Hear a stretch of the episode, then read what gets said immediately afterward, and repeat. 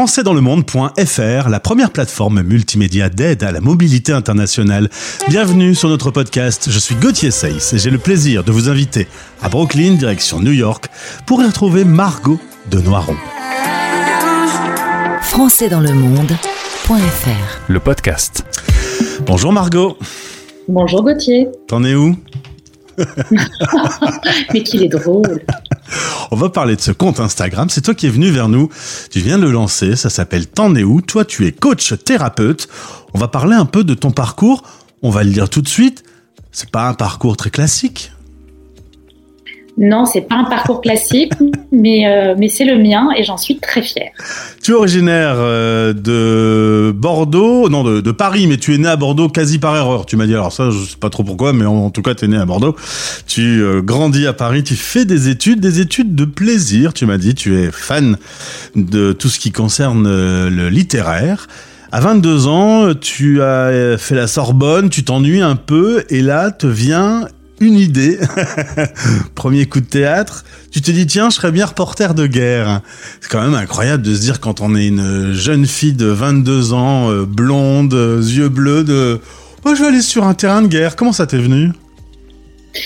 Ben, ça m'est venu parce que j'avais la curiosité de, de voir s'il y avait une autre Margot, une Margot à l'opposé euh, de, de, Paris euh, rive gauche, euh, en dehors de ses livres et de la bibliothèque, mais aussi des happy hours. Et, et je pense que je pouvais rarement prendre un cas aussi aussi opposé en partant sur un terrain de conflit. Résultat, c'est l'Afghanistan qui va te recevoir. Tu obtiens ton visa, tu pars avec 100 dollars. Ton père te dit, tu es une Barbie qui s'en va en guerre. C'est un bon résumé finalement.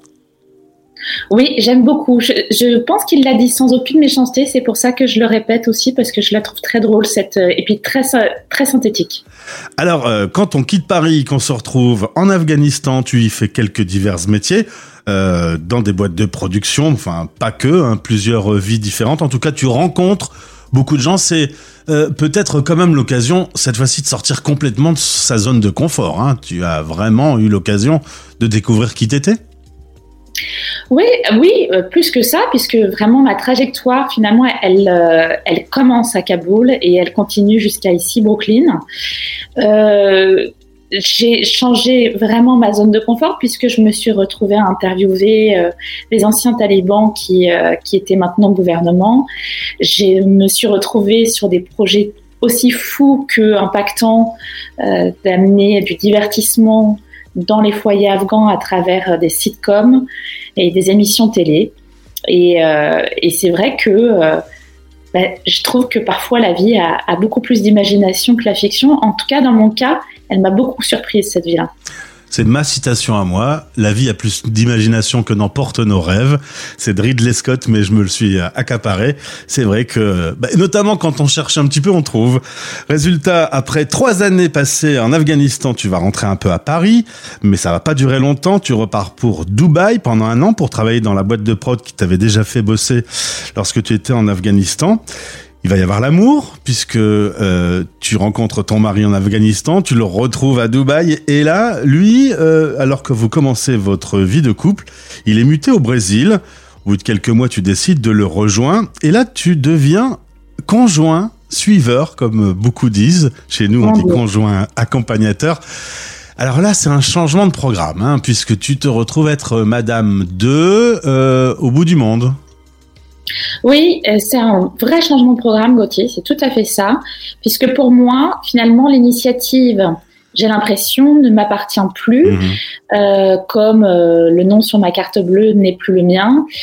Et je le vis très mal, puisque j'ai un début de vie d'expat, finalement, extrêmement individuel. Je suis portée par certains diraient euh, du courage. Moi, je pense que c'est une certaine folie, en tout cas une grande curiosité. Et puis tout d'un coup, euh, je dois aller dans un pays pour répondre à la carrière de quelqu'un d'autre. et, et c'est vraiment pas facile.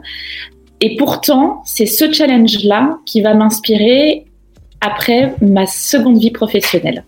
Alors cette seconde vie, ce sera donc d'être coach et d'accompagner des femmes expats dans les grandes décisions de vie. Quand j'ai commencé l'interview en te disant euh, t'en es où, c'est une bonne question finalement parce que t'en es où, c'est euh, T'en es où professionnellement T'en es où dans ta vie sentimentale? T'en es où avec les enfants T'en es où? C'est très vaste, ça ouvre beaucoup de choses. Euh, et, et, toi, tu aimes accompagner des gens qui se posent peut-être la question de savoir où ils sont. Oui, d'ailleurs, je dis souvent ça, c'est marrant. Euh, je dis souvent que le coach, euh, c'est comme un GPS. Au début, on commence en parlant d'un objectif, donc c'est comme si on rentrait une destination dans notre euh, GPS.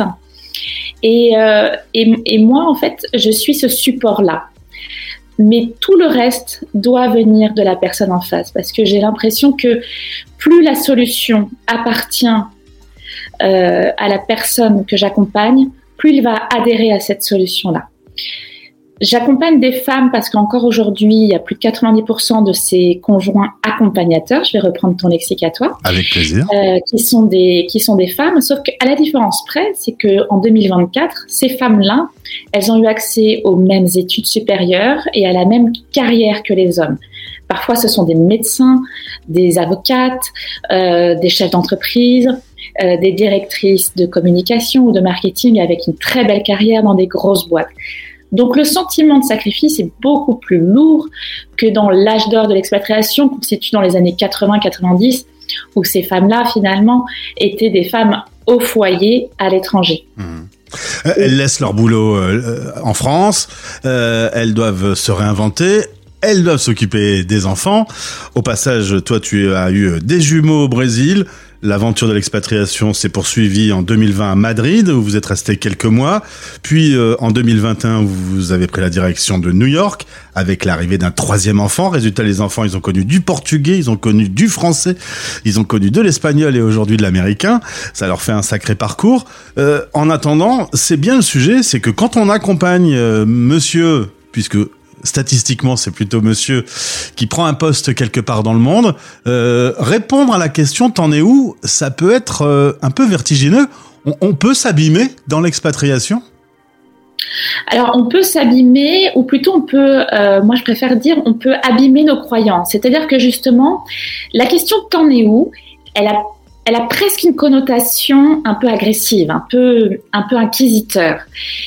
Et finalement, ces femmes-là, euh, elles peuvent vivre un certain malaise face à leurs valeurs, mais aussi face à leurs croyances, c'est-à-dire à leur éducation, de se retrouver euh, sans métier, c'est-à-dire pour elles sans l'identité professionnelle. Et ça, c'est le regard des autres. Euh, c'est celui euh, de la mère qui pensait que sa fille allait faire une grande carrière. C'est celui des copines qui, elles, sortent de réunion euh, sur leurs talons et qui disent Ah, mais oui, c'est vrai que toi, t'es libre pour le déjeuner puisque tu ne fais rien. Tu fais rien, bah voilà. Et voilà. Et alors, le coup euh, peut être assez difficile puisque si on se pose la question t'en es où et qu'on ne sait pas trop y répondre, c'est qu'il faut vraiment t'appeler. Ah oui, merci Gauthier. Euh, en fait, moi j'accompagne dans trois moments. J'accompagne, et ça c'est génial de le faire, et ça se fait trop peu, quand on sait que on va partir vivre à l'étranger. Et là, je parle toujours de ces femmes-là. Euh, et là, on peut faire quelque chose. On peut déjà préparer leur moment d'expatriation pour déjà tourner l'expatriation comme une opportunité. C'est ça. Euh, je te coupe parce que tu, tu m'avais dit, euh, l'idée c'est de passer de, de, ce sentiment de sacrifice à une opportunité. C'est-à-dire, quitte à le faire, autant que ça serve clairement à moi, quoi. Ouais, exactement. Euh, je crois qu'on est beaucoup à avoir entendu de ces femmes qui donc partent pour 3-4 ans à l'étranger pour accompagner la carrière de leur époux, avoir entendu cette phrase. Finalement, puisque c'est que 3-4 ans, je vais mettre ma vie entre parenthèses. Ah ouais, une phrase affreuse, ouais. Oui, elle est affreuse parce qu'il n'y a, a, pas de parenthèse dans la vie. Hein. Mmh. Donc, quand on fait un burn-out, quand on est en postpartum, quand on part dans un autre pays, quand on est en vacances, ce n'est pas une parenthèse, c'est la vie. Ça fait entièrement partie de la vie. En revanche, quand il y a un grand changement de situation externe, ça ouvre la possibilité d'un changement de situation interne.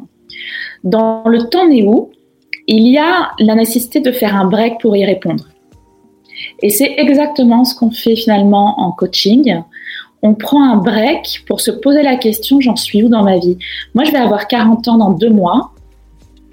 Mon système de valeurs, il a changé. Mon système de valeurs, il est différent. Et j'imagine que pour mes 60 ans, ce sera encore autre chose.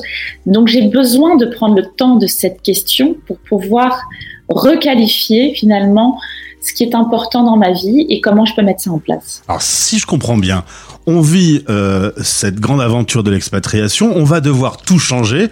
C'est l'occasion de s'asseoir cinq minutes avec soi-même, de se poser les bonnes questions. Qui suis-je? Qu'est-ce que j'aime? Qu'est-ce que je veux faire? Est-ce que c'est pas l'occasion là maintenant dans le cadre de cette nouvelle vie de, de, de faire quelque chose et de m'aligner un peu plus avec moi? C'est l'idée, c'est la synthèse? Oui, c'est la synthèse et je mettrai un alinéa. Je mettrai un alinéa parce que euh, j'aimerais qu'on laisse la possibilité aussi de l'échec. Moi, je, moi, je glorifie l'échec. Hein, mmh. donc, je décomplexe énormément euh, quand on a du retard dans nos objectifs, quand on change de trajectoire ou quand tout simplement on baisse les bras. Il y a quelque chose de difficile dans le coaching et encore plus dans le coaching d'expat, c'est cette idée à chaque fois qu'on doit aller vers un objectif, vers un accomplissement de soi-même. Il y a une phrase que je déteste, qui est très à la mode dans mon, dans mon domaine d'activité, c'est la meilleure version de soi-même. Je trouve ça extrêmement euh, pressurisant. C'est-à-dire qu'on devrait toujours être dans l'amélioration de soi. Et quand on est expatrié, on va beaucoup se comparer aux autres parce qu'on fait partie maintenant d'une communauté. Donc évidemment, ça restreint nos comparaisons et ça nous fait encore plus de mal.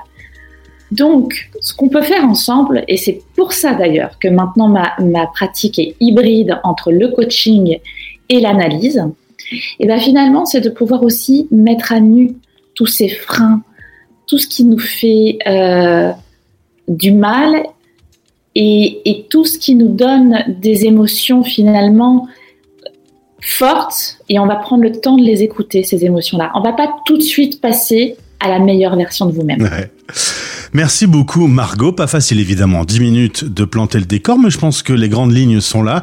Si ça vous euh, parle, si cette interview et cette question t'en est où, eh bien vous l'avez dans un coin de la tête, contactez Margot de Noiron de notre part. Merci beaucoup euh, d'avoir évoqué ce sujet. On reviendra ensemble sur d'autres domaines, euh, puisque tu as d'autres passions dans la vie, donc ce sera avec plaisir que je te retrouverai sur l'antenne de françaisdanslemonde.fr. Merci Margot. Merci Gauthier. Français dans le monde. Français dans le monde.fr Pour écouter votre radio en un clic, installez l'application gratuite disponible sur Google Play et sur l'App Store d'Apple. En recherchant Français dans le monde. Ben après, après c'est facile.